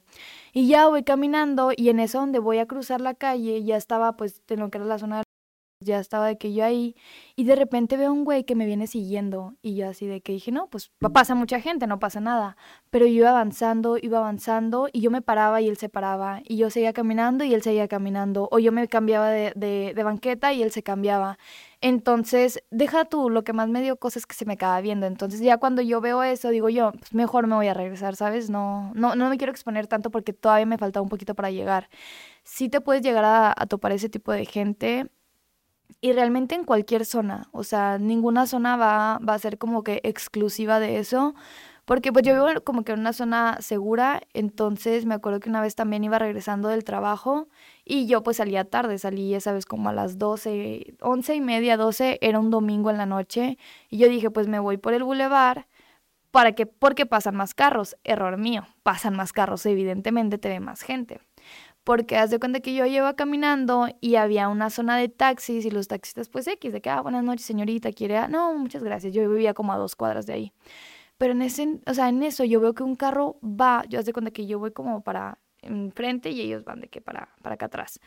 Entonces, donde yo hago ese cruce con ellos, se paran y me empiezan a gritar un buen de cosas. No sé si iban alcoholizados, no sé la verdad. Me empiezan a gritar un buen de cosas y yo sentí demasiado miedo. Fue de las primeras veces que me tocó como que una experiencia así. Yo me regreso con el taxista de que a pedirle ayuda y le digo de que no, oiga, me acaba de pasar esto, este, ¿me podría llevar a mi casa? Y me dice, no, claro que sí. Pues, eh, obviamente me cobró, este, de que no, claro que sí. Pues yo vivía ahí súper cerquita, dos cuadras, y me empezó a decir de que no, de que tienes que tener mucho cuidado, este, mira, te recomiendo que compres esto, que siempre cargues con esto, porque pues yo no tenía como que nada con qué defenderme. Y sí, realmente no hay como que una zona específica la que yo me haya metido que te diga de que, ay, es que esta me da miedo porque realmente es en toda la ciudad. Entonces, como te digo que las dividen de colonias que son muy inseguras a colonias seguras, los divide que cualquier cosita, entonces se pasan mucho para la zona segura o hay más asaltos o así. Pero así de que en, breve, en brevedad yo creo que pues ha sido como que allá en el metro La Raza, ahí sí es donde sí me da mucho miedo andar sola. Ahí sí de plano yo digo de que no. De hecho, esta vez que me vine, me vine en, bueno, yo vine a Piedras Negras y tuve que ir al aeropuerto, entonces me tuve que pasar toda la línea verde y luego también de la amarilla y me fui de noche, pero pues yo traía mi gas pimienta. Y lo que tira un poco de, de, paro, pues que está la Guardia Nacional, que es como quiera y pues ya andan viendo quién anda, pero fíjate que yo iba súper segura de que iba a estar la Guardia Nacional, no había nadie, el metro estaba solo y yo de... Pero pues no, gracias, no, no me pasó nada. Pero sí se siente esa, media, esa vibra medio, pues medio pesadilla. Ajá. Yo he visto muchos memes y Chumel Torres este, habla bastantes veces como de que bastantes argentinas viven en México haciendo modelaje. ¿Es verdad? ¿Es solamente un meme? ¿Es un mito? Fíjate que me sorprende mucho la cantidad de mujeres extranjeras, bueno, de personas extranjeras en lo general, que se van a la Ciudad de México para ejercer el modelaje ahí. Me he topado gente de muchísimas partes, muchas eh, estadounidenses, europeas, este, la vez pasada no me acuerdo si eran de Croacia, o sea, imagínate, desde Croacia hasta acá, y argentinas. Pero fíjate que mi amiga argentina yo la conocí en otro trabajo que, que tenía. Ahí fue donde la conocí a ella, pero creo que sí llegó a hacer uno que otro, otro trabajo de, de modelaje. Tienen rasgos muy bonitos las argentinas y pues generalmente es lo que buscan. Muchas veces los clientes buscan de que mujeres extranjeras o personas extranjeras por, por el tipo de proyecto que, que van a realizar. Oye, por ejemplo, ¿cómo, ¿cómo te pagan? ¿Al mes, por contrato, por sesión? ¿Cómo está ese asunto? Eh, te pagan por trabajo, o sea, no, mucha gente pensaba que me pagaban por estar en la agencia o de que me daban un sueldo pues mensual y no, realmente, por ejemplo, si tú tienes un trabajo en, no sé, en un mes, pues ya te pagan lo que es ese trabajo. O sea, sí, generalmente pues te pagan por trabajo, por sesiones y otras veces pues haces colaboraciones. Eso yo lo tenía súper presente, entonces cuando yo llego a la Ciudad de México, pues yo dije, dije, a ver, pues ya estoy acá, yo me quise meter acá y yo no quiero pues tampoco molestar tanto a mis papás de que, ay, papá, dame, o papá esto, o papá lo otro, dije, no. Este, entonces yo busqué un trabajo y encontré un trabajo de hostess en un restaurante, ya no trabajo ahí, entonces en un restaurante en la Roma Norte, de, pues sí, que era como que un bar con, del sureste asiático. Bueno, la inspiración era esa del sureste asiático. Entonces, pues eso fue lo que me, me ayudó a, a solventarme porque empiezas, pero pues realmente te pones a pensar y dices, güey, voy a estar compitiendo con gente que ya tiene hecha su carrera, eh, carrera en Europa y su carrera hecha también en Estados Unidos y en la mayor parte del mundo.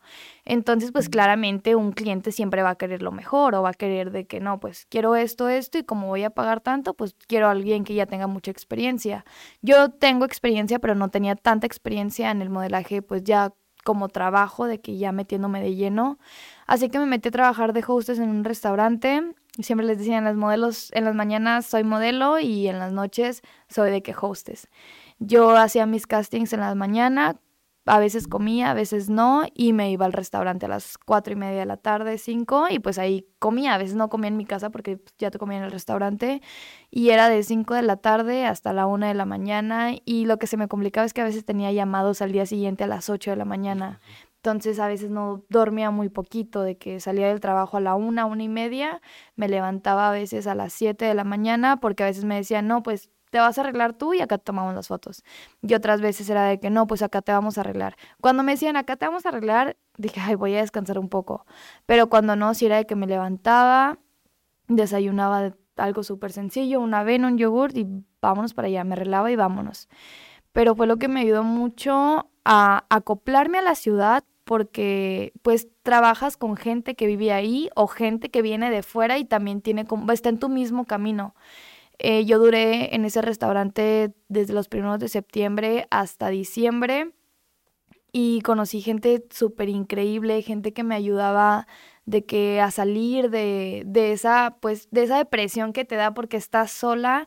Entonces ellos me ayudaron como que a no sentirme tan sola ellos me ayudaron como a decir de que vaya, pues acá también ya tengo pues a mis amigos, gente que me apoyaba cuando lo necesitaba, que me daba consejos, este, entonces sí fue lo que me ayudó mucho como que a mantenerme, o que me sigue ayudando como que a mantenerme ahí en la Ciudad de México, porque yo mi primer trabajo lo tuve, así que me pagaron yo creo que hasta noviembre. Imagínate, si yo no hubiera trabajado esos dos meses, yo estaría de que súper, súper limitada. En sí, en piedras otra vez. Dije, no, ya me regreso. Pero sí, fíjate, mi primer trabajo fue para una película. Entonces, ese fue mi primer trabajo y me sentí tan, pero tan feliz porque dije que, wow, wow, o sea, sí, sí está pasando, estoy trabajando con gente, con gente chingona, con gente que se ha esforzado muchísimo y que pues realmente siempre he dicho, si quieres aprender, júntate con los mejores, porque aprendes muchísimo de ellos y aprendí muchísimo de esas personas. Te ayudan mucho. Oye, ¿y cómo es trabajar con extranjeros? O sea, todos hablan español, todos hablan inglés, se portan buena onda, se portan mala onda. Mm, pues fíjate que depende mucho. Este, hay extranjeros que sí me han tocado que sí son súper buena onda. Algunos no hablan nada, nada, nada de español o batallan muchísimo. Y muchas chavas que estamos ahí, pues les ayudamos como que, ah, no, pues te ayudo como que a traducir o te ayudo a esto o así. Un cafecito. Sí, algo, algo. Pero, pero pues sí, o sea, hay experiencias chidas. Hay otras experiencias donde se les, se crecen mucho, lo mismo que te decía hace rato, se crecen mucho y es como que, ay, ¿tú qué me ves? Yo vengo de, de España, de París o así, ah, porque sí, porque sí es gente muy así, pero pues obviamente porque ya tienen trabajos que dices, wow. Pero hay otros que realmente son muy, muy buena onda, te platican sus experiencias, este, te platican cómo llegaron y así. O sea, depende mucho del tipo de persona. Siento que no tiene nada, no tiene tanto que ver con que sean extranjeros. Solo creo que mm, a lo mejor a veces sí te topas como que a unos, pero porque así es su personalidad en ese, en ese lugar. Como que así es su personalidad y no es nada personal, ¿sabes? Están trabajando. Sí, o sea, están trabajando y ellos son así. Así como me viste de que todo serio y la fregada y trabajando, yo no soy así tan serio, ¿verdad? Soy un poquito más desmadroso. Pero sí, pues es como estamos trabajando. Entonces, sí te entiendo ese punto. O también son muy penosos, de que, sí, de que, por ejemplo, una vez me tocó que estábamos haciendo un casting y llegaron estas, unas chavas que creo que eran de Croacia por allá. Y no eran sangronas, pero sí era como que nada más estaban en un lugar así de que súper tímidas, porque pues obviamente no hablaban español. Sí, ¿qué iban a decir? Muy apenas, creo que hablaban en inglés, no sé, este, pero Pero pues muchas veces también pasa eso, que son muy tímidos y no se, pues no se desenvuelven tanto con los demás. O muchas veces ya las personas que se desenvuelven más, pues ya son gente que te topas en castings, de que, ah, mira, ya la vi la vez pasada. Por ejemplo, a mí me pasó una vez en septiembre que hice un casting, este, y ya yo estaba trabajando, ¿verdad? Pasaron como tres, cuatro meses, yo estaba trabajando de hostess y de repente yo veo una chava y de que, de que digo, ay, se me hace conocida. Entonces de que me pregunta de que, oye, ¿dónde está el baño? No, no, le pregunto a una mesera y de que pues ya la llevo yo. Y de que me dice de que, oye, tú eres modelo, ¿verdad? Y yo de que, tú también eres modelo, ¿verdad? Y de que me dijo, sí, te viene un casting. O sea, como que ahí vas de que haciendo como que conocidas, no, que si te vino un casting la vez pasada y ella, no, sí, de que tu perfil se me hizo muy conocido, entonces, pues yo creo que ya cuando te desenvuelves mucho en los castings de que ay, ahí andas platicando es porque pues ya conoces a, a gente de castings anteriores y todo eso. Pero sí, depende mucho de la personalidad de la persona. ¿Para qué marcas has trabajado? Aquí en la ciudad, tipo ahí en la Ciudad de México o de que a, a lo largo. A lo largo, también, no, bueno, más que en la Ciudad de México. Pues es que en la Ciudad de México he trabajado como que con marcas locales. Todavía no se me da de que trabajar como que con una marca así de que grande, pero pues han sido puras marcas locales, este, colaboraciones con joyerías, este, con algunas personas que pues tienen marcas de ropa, pero son como que diseñadores que también igual van empezando y generalmente agarran también a, modelos que van empezando y llevan como que todos juntos de la mano. Sí, este, no me acuerdo muy bien de todos los nombres, pero pues son más que nada como que marcas locales de allá. Está bien, a ver, y aquí, aquí vamos a pedirle un paro a toda la raza que nos está escuchando y que nos ve y que nos escribe digo, y que, que nos da likes y nos sigue la, la fregada. Nunca me ha salido, nunca me han, nunca me han apoyado tanto para que algo de lo que les pido se cumpla, pero ojalá que ahora sí. ¿Para qué marca te gustaría trabajar? Y que te lo comenten aquí abajo en los comentarios y le ponen, etiquetan a la marca, ah. dicen, eh, quiere trabajar con ustedes. Yo creo que una marca con la que me gustaría mucho trabajar, eh, Benito Santos. Siempre a lo largo de, de, lo que he estado ahí de que trabajando, siempre me meten mucho en proyectos de novias siempre, siempre proyectos de novias y siempre he admirado muchísimo el trabajo de, Benito Santos y yo creo que sí sería como que una marca de allá de la ciudad que sí diría como que quiero trabajar ahí, quiero trabajar Raza, ya saben, pónganse a comentarse abajo Benito Santos, por favor, para que ahora sí sirva de algo el público que tengo. No, pero sí, sí, es una persona que realmente admiro muchísimo su trabajo porque igual como te digo, siempre admiré mucho a Jimena Navarrete y pues siempre los veía como que juntos y todo eso. Y sí, sí, sí es como que una, incluso es una como que mis metas este año.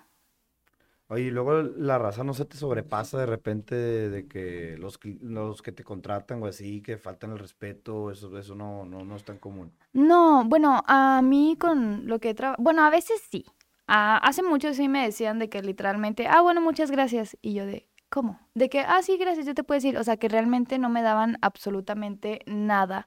Pero eso fue cuando apenas iba empezando. Este, ya después me dijeron de que es que tienes que cobrar. O sea, tienes que cobrar mínimo que te digan de que, o sea, porque tienes que respetar tu trabajo. Ya era como que, bueno, pues te pago o de que hacemos un intercambio. Tú me das fotos y yo te doy vestuario o cositas así. Eh, o me, de que me maquillan, de que bueno, pues te pago o de que te doy maquillaje o así.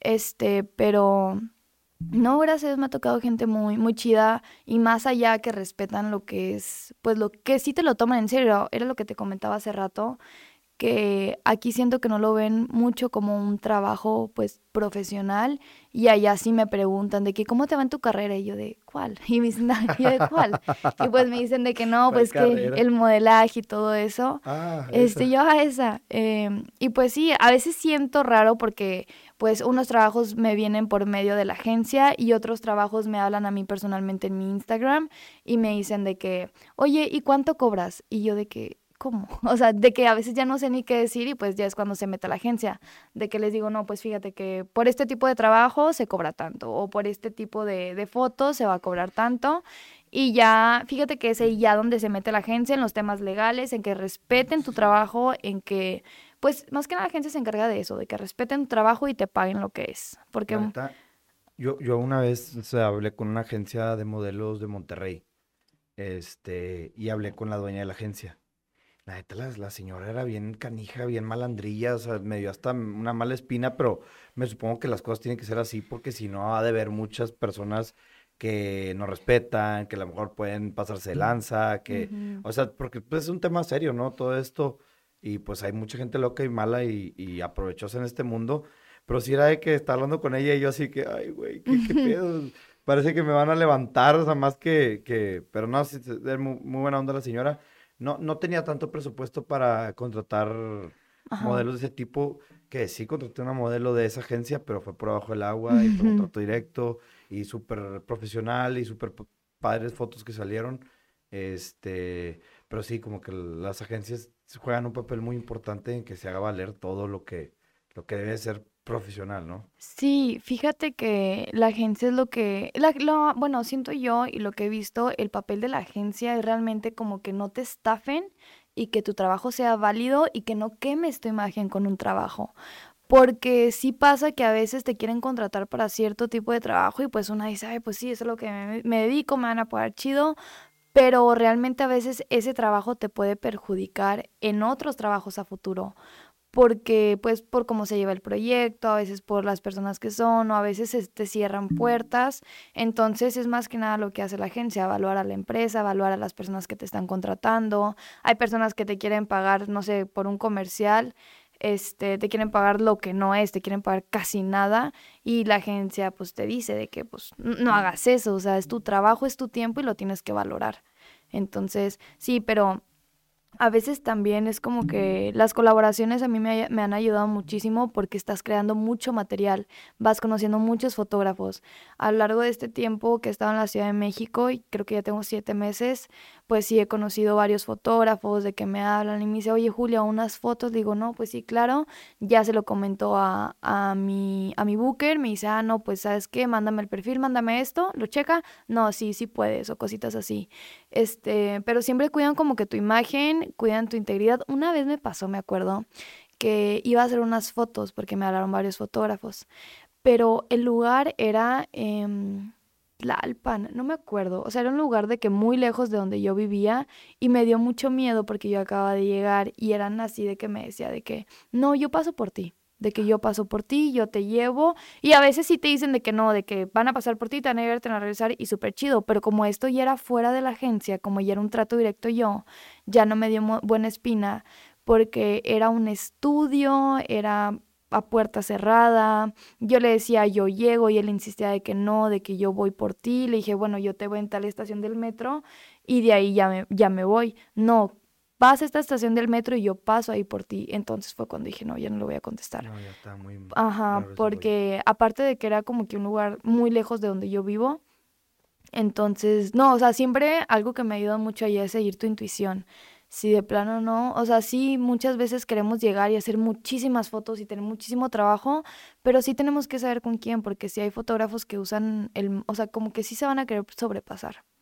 No hay que ser mensos, hay que ser inteligentes. Hay que saber con quién sí, con quién no, y siempre tú poniendo tus, o sea, tus condiciones. De que yo le dije, va, si quieres podemos hacer fotos, pero pues la verdad me sentiría más cómoda si son al aire libre, este, porque era como que un estudio, pero te tenías que meter a una parte y luego arriba. Estaba muy encerrado, entonces dije, no sé con quién voy a estar, no lo conozco, nunca lo he visto. Dije, no, no, de aquí a aquí no.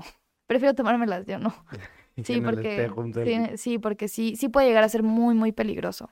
Entonces siempre les recomiendo también a las chavas que me preguntan de que pues tienes que saber quién es el fotógrafo, cuál es el trabajo que ha hecho, hasta dónde van, o que los dos lleguen de que un acuerdo, porque hay veces que fotógrafos no se sienten a gusto tomando fotos afuera y es válido, pero también es válido que tú te sientas cómoda haciendo tu trabajo.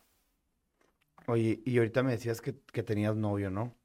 ¿Cómo lo toma tu novio? ¿Es celoso? ¿No es celoso? Porque digo, hay mucha gente que a lo mejor puede tener conflicto con que, ay, canijo, mi novia es modelo, le toman fotos, este, su belleza la, la, pues, la aprecian bastante, no sé, ¿verdad?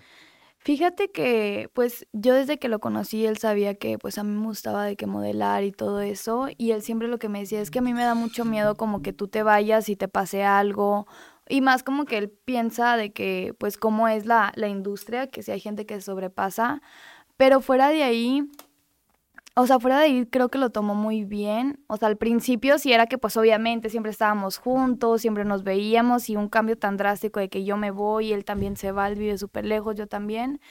pero creo que lo hemos sabido sobrellevar porque me acuerdo mucho de una vez que me dijo, mi hijo, yo quiero que tú cumplas tus sueños, yo quiero que tú seas feliz y si estar allá eso te hace feliz, dijo, me dijo de que pues adelante, o sea, yo te voy a apoyar, él también me ayuda mucho en lo que he estado allá, de que dándome ánimos, de que me dice, no, levántate temprano, de que haces esto, te recomiendo que hagas tal cosa, o de que a veces yo no traía de que ni un 5 y él me decía, no, ¿sabes qué? Te voy a mandar esto, quiero que comas, quiero que estés bien, incluso él me decía de que no quiero que trabajes porque me da miedo que andes de que pues en la noche exponiéndote, pues en el bar y así, o que alguien te falte el respeto, de que yo te pueda ayudar en lo que te vas a acomodando. Pero pues yo me orgullosa le dije que no, le dije yo me metí en esto, yo veo cómo me las arreglo. Pero fíjate que algo, fíjate qué bueno que mencionas eso, porque realmente cuando estás en un trabajo así o en cualquier tipo de trabajo donde sobresales, es muy importante tener a una pareja que sea seguro de sí mismo o segura de sí misma, porque realmente cuando tienes una pareja que no es segura de sí misma, ahí sí te empieza a afectar muchísimo porque empiezan los celos, empiezan las discusiones, empiezas de que a trabajar, pues obviamente trabajas con fotógrafos y de que, ay, no, es que es hombre, que es, o sea, no. Y muchas veces eso te apaga y te cierra puertas y te limita.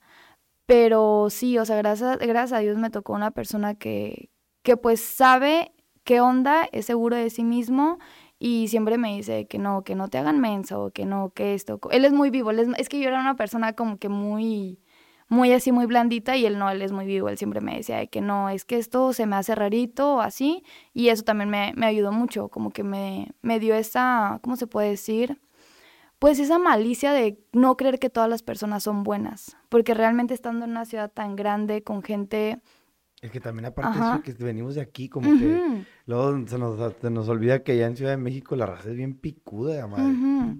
Entonces fue algo que, que le aprendí muchísimo de que, de pues no dejarme de nadie, pero no, siempre es como que me dice que no, tú inténtale y síguele. De hecho, una vez me acuerdo que no me aceptaron en un cast en un proyecto y me dijo de que, ah, yo creo que deberías de hacer de que un, un comercial para, para la... La competencia. No, la norteñita, era, no, ¿cómo se llama? Era una marca de una este, puede ser una marca norteña, ¿verdad? Y yo de por qué, me dijo, pues porque eres norteña, sirve que acá hay que no sé qué le dije, nada que ver, güey. Pero sí, o sea, como que ese tipo de comentarios que él me hace a veces me alivianan muchísimo y, y así, la verdad. Y al rato lo, vas a tener que mantener, eh, le mandas ahí una feriezona ya cuando andes ganando acá. Sí, siempre me dice que ya, de que te, me vas a mantener, te digo, no, hombre. Dije, bueno, tal vez un tiempo sí. Pero no, sí, es una persona que me apoya muchísimo y siempre está como que al pie del cañón conmigo y, me ayuda mucho porque pues a veces yo sí tengo bajones muy, muy grandes y me dice que no, de que tranquilízate y más se lo entiende porque él también está lejos y al principio yo estaba, o sea, pues estaba lejos, no tenía mi familia, no tenía nadie y pues él ya tenía tiempo viviendo lejos y me decía de que así pasa, pero todo esto vale la pena un día, de que tú échale muchas ganas. Y siempre he pensado que detrás de una persona exitosa hay una, pues una persona que la apoya muchísimo. Y pues realmente así hemos estado. Yo lo apoyaba mucho a él cuando él se iba muy lejos y ahora que yo me tocó a mí estar lejos, él también me apoya muchísimo. Y muchas personas me dicen de que, ay, es que no se siente como que, que pues opacado o así. No, claro que no. Él siempre siempre es como que trata de, no de presumir, pero sí como que de defenderme o de decir de que no, es que mi novia es modelo. Pero es mi porque seguro, es como dices, porque yo, yo me imaginaría que podía, podría llegar a pasar la otra parte. Por eso te decía la pregunta, pero qué bueno que en tu caso no lo es, ¿verdad? Sí, sí, sí, justo, este, es una persona muy segura de sí misma que al mismo tiempo a mí me da seguridad. Entonces, eso ya está como que muy así. Incluso él siempre me ha dicho lo que te decía ahorita, de que yo quiero que tú vayas, conozcas, hagas, deshagas y todo eso, hijo, que no te quedes con las ganas. Porque pues realmente pues aquí es un lugar muy chiquito donde yo sé que lo que tú quieres no está aquí. Y sí fue muy difícil separarme de él cuando ya, me, o sea, separarme en el sentido de que ya no lo iba a ver, porque pues ya tengo casi cuatro años con él y sí fue un cambio muy drástico, pero pues gracias a, gracias a Dios lo supimos como que sobrellevar. Y nos ayudó mucho porque pues él estando lejos, yo lejos, nos dimos cuenta que no es necesario como que amar a una persona, no es necesario para amar a una persona verla todos los días. Ya era como que una paciencia que tenemos él y yo. Y, y antes de irnos, ya para acabar, ¿qué consejo le darías tú a todas las chavas que quieren modelar? Pues lo que yo les diría es que primero eh, hagan como que sus trabajos en el lugar donde radican, hagan uno que otro trabajillo, agarren un poquito de experiencia, tengan un buen portafolio, siempre tengan los pies en la tierra, siempre es muy importante nunca olvidar de dónde viene uno y también este, que sean unas personas que sepan lo que valen, que no porque te vayas a una ciudad y trajes con gente que es más importante que tú, te dejes pisotear, porque realmente de eso no se trata. Se trata de que tú te sientas a gusto y te sientas cómoda haciendo un trabajo y pues eso, que no se confíen, que la verdad la vida de modelo como te lo pintan muchas veces en Instagram, es de que hay todos los días castings, hay todos los días esto, todos los días tengo trabajo. No, realmente a veces yo tenía una semana, dos semanas sin que me llegara un casting y era demasiado desesperante para mí porque si es que a lo mejor y no lo estoy logrando, es que a lo mejor y no lo estoy de que no estoy dándolo todo. Pero pues no, es un trabajo que cuando vas empezando en una ciudad grande es muy lento, este, te tienes que ir acomodando, tienes que ganarte tu lugar, este, y siempre que te dé la oportunidad alguien de trabajar con él, siempre respetar al cliente en el sentido de que, pues obviamente vive sola, te quiere ganar la fiesta, yo siempre he dicho de que no. Para mí llegar cruda algún trabajo es una falta de respeto para ti y para el cliente, porque están pagando por ti y tú llegas así de que toda cruda, toda así de que ya no quieres nada con la vida, ¿no? Entonces, y sí. también que el cliente ande crudo es una falta de respeto, ¿eh? Porque luego ni siquiera están coordinando bien. Entonces, siempre es como que tener, eh, o sea, nunca desviarte de, de, tu objetivo. Si tu objetivo es ese, no te desvíes de ahí.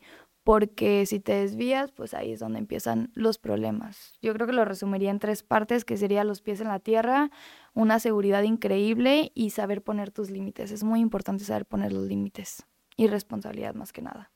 Julia, pues muchas gracias por venir. Espero que este podcast te pueda servir de algo. Espero que llegue a mucha gente y que esto pueda traerte castings. Este, te agradezco mucho tu tiempo, todo lo que me estuviste platicando, el que te hayas hecho un espacio en tu agenda apretada de tu visita a Piraneras, porque creo que nomás viniste como tres días, ¿no? Algo así. Este, pues bueno, ya teníamos rato tratando de, de, de coordinar esto si no me equivoco, como desde diciembre, ¿no? Sí, en diciembre. luego yo me fui de vacaciones, luego tú te regresaste a trabajar y bueno, aquí estamos, por fin se logró. Muchísimas gracias por, por tu tiempo. Toda la raza que está en el carro escuchándonos, les mandamos un fuerte abrazo. Toda la raza que está escuchándonos del trabajo, ánimo, ya me lo salen, échenle muchas ganas este, y no se agüiten y sueñen en grande. Y si no quieren soñar en grande, no pasa nada, pero no juzguen a los que sí. Déjenlos soñar, déjenlos estar pendejos, déjenlos creerse tonteras que tal vez nunca pasen, pero si no lo piensan, nunca van a pasar definitivamente. Julia, ¿algo que quieres decir antes de irnos? No, pues que sí, o sea, que realmente el límite no existe, el límite te lo pones tú. Yo era una niña de 14 años que modeló en la presidencia y ahorita estoy trabajando con personas que yo admiraba, con la agencia que yo siempre había querido y pues me di cuenta que puedo lograr muchísimas cosas y llegué a estar en lugares donde jamás pensé estar. Así que, que sí, o sea, los sueños de verdad se cumplen. Mi vida cambió de un día para otro. Apenas voy empezando y ya he hecho cosas de las cuales yo nunca pensé. Saldré en una película, he trabajado con marcas muy padres, he conocido a modelos muy, muy padres. Este, y pues realmente todo me pasó estando en la escuela, estando en la escuela y tres meses después ya estaba en la Ciudad de México comiendo fritos de ahí de la tiendita. Y ya meses después yo ya estaba con la agencia que siempre había, había querido y había soñado. Con gente que yo solo veía en Instagram y yo pensaba que nunca iba a conocer. Entonces, pues sí, la base del éxito es tener mucha disciplina y nunca dejar de creer en ti mismo, porque si tú no crees en ti, nadie más lo va a hacer. Absolutamente disciplina, raza, disciplina. Es una palabra que me gustó mucho porque si no, no van a llegar ni a la esquina. No, tener mucha disciplina, mucha paciencia y pues nunca olvidar de dónde vienes porque la humildad te abre muchísimas puertas. Stay humble, como dirían los gringos. Muchas gracias por venir. No, muchísimas gracias, gracias a ti por invitarme, por hacer también un espacio tú y pues darme la oportunidad de contarle a la gente un poco de, de lo que han sido estos últimos meses en mi vida. Bueno, nos vemos, Rosa. Adiós. Enjoy all your favorite sports like never before at BetMGM. Sign up using code CHAMPION and receive up to $1,500 back in bonus bets if you don't win your first bet. When you register with BetMGM, you'll get instant access to a variety of parlay selection features, live betting options, and the best daily promotions in the business. And with BetMGM at your fingertips, every play and every game matters more than ever. Remember to use code CHAMPION and receive up to $1,500 back in bonus bets if you don't win your first bet. Place your money line, prop, or parlay bets with the king of sportsbooks today. BetMGM and GameSense remind you to play responsibly. See BetMGM.com for terms. 21 plus only, Virginia only. New customer offer, subject to eligibility requirements. Rewards are non withdrawable bonus bets that expire in seven days. Gambling problem? Call 1 800 Gambler. Promotion, promotional offer not available in Washington, D.C.